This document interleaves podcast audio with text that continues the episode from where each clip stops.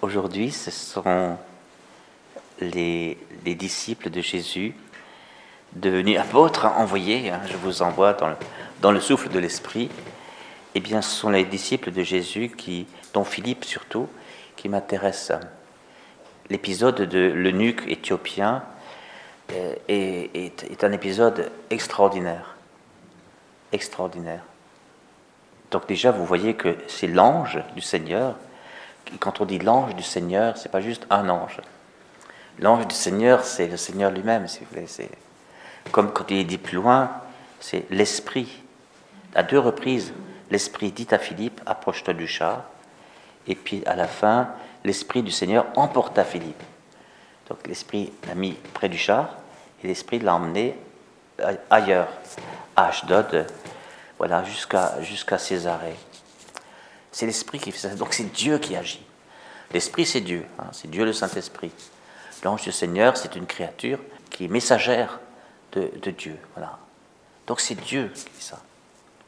Tout commence par une obéissance au Saint-Esprit, par une obéissance à Dieu. Sais pas, ça vous fait pas envie ça? L'ange du Seigneur va, va ici. Et surtout qu'il vous emmène là où vous peut-être vous ne voudriez pas. Philippe n'était pas spécialement entraîné pour aller rejoindre un, inconnu, apparemment assez riche, parce qu'il était dans un char et il était assis, il ne conduisait pas le char. C'est les serviteurs et les esclaves qui conduisent les chars. Il était assis, donc c'est un grand quelqu'un, comme on dirait euh, chez nous au Togo, hein, c'est un grand quelqu'un. Et d'autre part, un noir, un Éthiopien. Un noir, est-ce que, Philippe a déjà vu un noir? Et ils sont, ils sont de quelle religion ceux-là? Bon. Et l'ange lui dit, il adresse la parole, mets-toi en marche, va sur cette route. Et l'esprit lui dit, approche-toi du char. Un peu plus tard, on sait que cette, euh, que cette personne, euh, cet Éthiopien, il est aussi eunuque. Eunuque, ça veut dire qu'on l'a mutilé sexuellement parlant pour que comme il puisse être le conseiller de la reine sans, sans, que ça donne des problèmes. On, on mettait aussi les esclaves eunuques, euh, on les rendait eunuques pour, pour garder le harem. Hein. Comme ça, il touchait à aucune femme. On lui enlève sa virilité, en fait, voyez Eh bien, comme tout est codifié dans la Torah, dans la Torah, les, les eunuques sont impurs. Et ils sont impurs, et puis euh, et ils n'ont pas le droit de, au temple, ils n'ont pas le droit de pénétrer là où, là où les juifs peuvent pénétrer. Ils restent sur le parvis des païens, même s'ils deviennent juifs. Alors lui, on ne sait pas ce qu'il est exactement, parce qu'il est venu à Jérusalem pour adorer. Alors il y avait des gens qui, qui étaient des, des, convertis récents, c'est possible. Hein. Il y avait des juifs qui étaient partis en Éthiopie, mais c'est peut-être aussi un, un guerre comme on dit, c'est-à-dire un, un, sympathisant, pour, pour parler comme aujourd'hui. C'est quelqu'un qui, qui, qui, aime bien ce qu'ils font, ces gens-là, mais qui n'est pas forcément. Peu importe qu'il soit l'un ou l'autre, il est, bon pour le parvis des païens et il est impur. Donc ça veut dire qu'un un autre juif euh, ne, peut pas s'approcher de lui comme ça. Or, que dit l'Esprit de Dieu? Approche-toi. Donc nous apprenons quelque chose là sur l'universalité du message de la bonne nouvelle. Déjà, Philippe allait en direction des Samaritains, mais les Samaritains, c'est déjà, un énorme pas à franchir, passer du peuple juif aux Samaritains, qui sont des hérétiques, n'oubliez pas, hein. c'est des traîtres, c'est des hérétiques. Voilà. Et bien, hop, les disciples, plus ou moins chassés par la persécution de Jérusalem, ils vont là. Ils auraient pu aller ailleurs. Hein. Et puis, en plus, il va beaucoup plus loin, puisque par la rencontre avec l'eunuque, euh, il va toucher des peuples lointains. L'Éthiopie, c'est très loin, et qui sont d'une autre religion. Voilà. Approche-toi. Et cet homme était donc sans doute un sympathisant. Il lisait le prophète Isaïe. Alors j'ai appris que le prophète Isaïe a aussi écrit sur les eunuques. Et, comme c'est un prophète, c'est Dieu qui parle par la bouche d'Isaïe hein, dans ce qu'on appelle le troisième Isaïe, c'est-à-dire l'Isaïe d'après l'exil.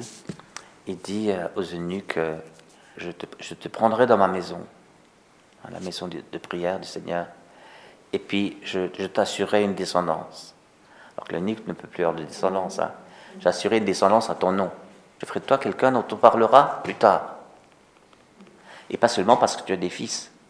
Alors, ça ne m'étonne pas qu'il ait euh, le, rouleau d'Isaïe. Vous voyez, c'est encore un, autre élément que c'est quelqu'un d'important, puisqu'il il possédait lui-même un rouleau du prophète Isaïe. Vous savez, on n'allait pas acheter des livres comme on achète, achète aujourd'hui. Hein.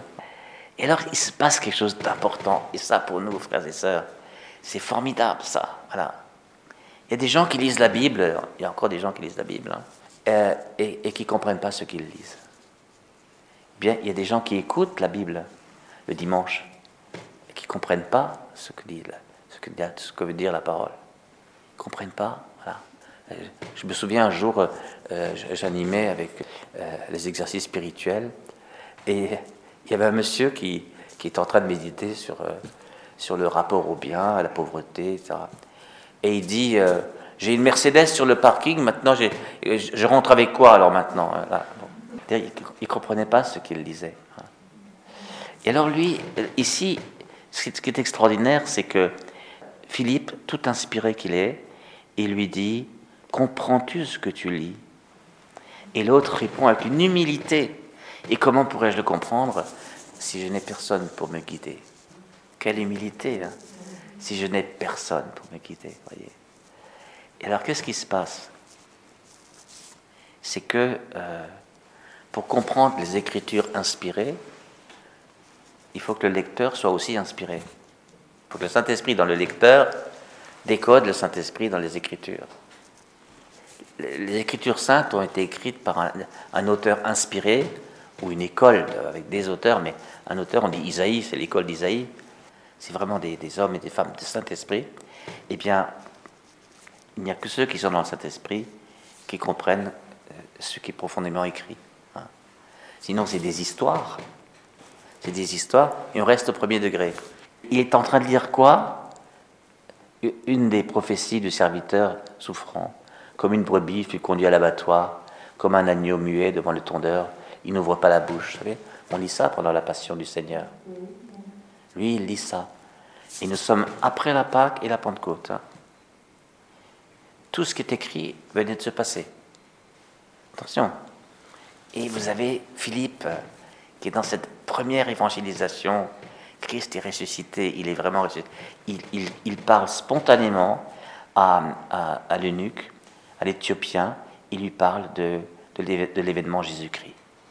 Il donne la clé des Écritures. Alors ça, ça vous rappelle les pèlerins d'Emmaüs hein? Les pèlerins d'Emmaüs, ils sont là. En plus, c'était des disciples, ceux-là. Et, Jésus leur expliqua dans toutes les Écritures tout ce qui le concernait.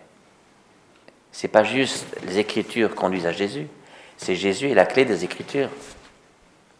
Quelqu'un vous présente un passage de l'Ancien Testament un peu énigmatique, vous partez de Jésus en disant, qu'est-ce que du point de vue de l'événement Jésus-Christ, qui est l'accomplissement des Écritures, qu'est-ce qui peut m'aider à comprendre ce passage?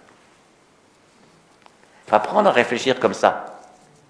Parce que si vous restez scotché à l'époque où ça a été écrit, il faut apprendre ça aussi. Il y a une, méthode qu'on appelle d'exégèse pour, pour apprendre à quelle époque ça s'est passé, qui est qui dans l'histoire. Et puis, il y a le niveau de la prophétie. Et si on ne passe pas au niveau de la prophétie, votre Bible n'est plus qu'un livre d'histoire. Voyez Le niveau de la prophétie. Qu'est-ce que Dieu, dans, dans, ce récit, est en train de dire? Eh bien, ça, c'est dans l'esprit qu'on le comprend, puisque c'est dans l'esprit que ça a été écrit. Et là, frères et sœurs, nous sommes concernés. Nous, sommes des interprètes autorisés des Écritures. Parce que nous avons reçu l'Esprit Saint notre baptême et aux, charismatiques d'entre vous, je le souhaite à tout le monde, qui ont dit oui à l'esprit de leur baptême, qui ont dit au Saint-Esprit, conduis-moi comme tu conduis Philippe, comme tu as conduit tous les autres. Eh bien, quand on a libéré le Saint-Esprit en nous, Père Cantalamessa dirait même euh, délier l'Esprit Saint, parce que lui, il dit que l'Esprit Saint est comme lié dans les baptisés, euh, jusqu'à ce qu'il s'est baptisé euh, à l'âge adulte, lui donne l'autorisation de, de, les conduire. Voilà. Parce que le Saint-Esprit ne prendra jamais le pouvoir il, a l'autorité qu'on lui donne. Eh bien, quand on se laisse vivre dans cet esprit, on comprend les Écritures. Et remarquez ce, à quoi ça a conduit l'eunuque au, au baptême. Et c'est lui qui a demandé. Il a dit, il y a de l'eau là. Qu'est-ce qui m'empêche d'être baptisé? Et là, comprenez donc aussi que euh, au temple, dans la religion du temple, il avait le droit d'aller jusque-là, par vie des païens, pas plus. Et dans, la religion chrétienne, c'est quoi? C'est le baptême, et tu seras chrétien, tu seras mon frère. Pas de barrière. Ni raciale, ni culturelle, ni rien du tout, ni, parce qu'il est unique. S'il est baptisé, il, devient demeure du Père, du Fils et du Saint-Esprit. Et nous viendrons habiter chez lui, et nous ferons chez lui notre demeure, ce que Jésus a promis, et voilà ce qui se passe. Et Philippe baptise, Philippe baptise l'eunuque. Et voyez comment ce, passage répond comme un miroir à, Luc 24, parce que en Luc 24, ça, finit sur un sacrement, l'Eucharistie, et en, en Acte 8, ça finit sur un sacrement, le baptême. Sacrement, ça veut dire Dieu est effectivement là. Le sacrement, c'est l'ici et maintenant de Dieu. C'est l'ici et maintenant de Dieu. Ce qui fait que dans, les deux cas, euh, Jésus disparaît après avoir euh, célébré l'Eucharistie. Sa présence est réelle dans l'Eucharistie. Et lui, dans sa présence physique, il n'a plus besoin d'être là. On pourrait dire d'une autre manière, on pourrait dire, il est passé du dehors au dedans. Hein. Eh bien ici, Philippe lui aussi disparaît parce qu'il a, conduit cet homme jusqu'à la rencontre de l'Esprit Saint, et donc de Dieu, donc de Jésus-Christ. C'est, pas Philippe qui est important, c'est Jésus. Et la preuve que c'est ça qui se passe, au lieu que c'est marqué, euh, euh, l'eunuque ne le voyait plus, mais il poursuivit sa route en pleurant. Et il y a marqué, il poursuivit sa route tout joyeux. Et c'est du Saint-Luc, hein il est joyeux. La joie, c'est la signature du Saint-Esprit.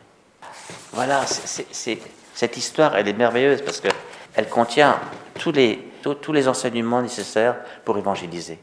L'obéissance au Saint-Esprit, une, audace, une, intelligence des Écritures due au Saint-Esprit plus qu'aux études universitaires. D'abord le Saint-Esprit, parce que même un universitaire peut ne pas les comprendre s'il ne les dit pas dans le Saint-Esprit. C'est le Saint-Esprit qui est important. Et puis, et puis voilà, on partage aux autres euh, la vérité qui s'est fait jour en nous, et puis l'autre est, contaminé. Il demande lui-même comment on entre dans cette famille. Et voilà, on y va. Voilà, j'espère que ça, ça, ça, nous booste un peu tout ça, et, on a envie de rencontrer les, les eunuques éthiopiens qui, qui nous entourent. Hein. Partout autour de nous, il y a des eunuques éthiopiens. Donc n'hésitez pas à monter dans le char. Hein. Amen.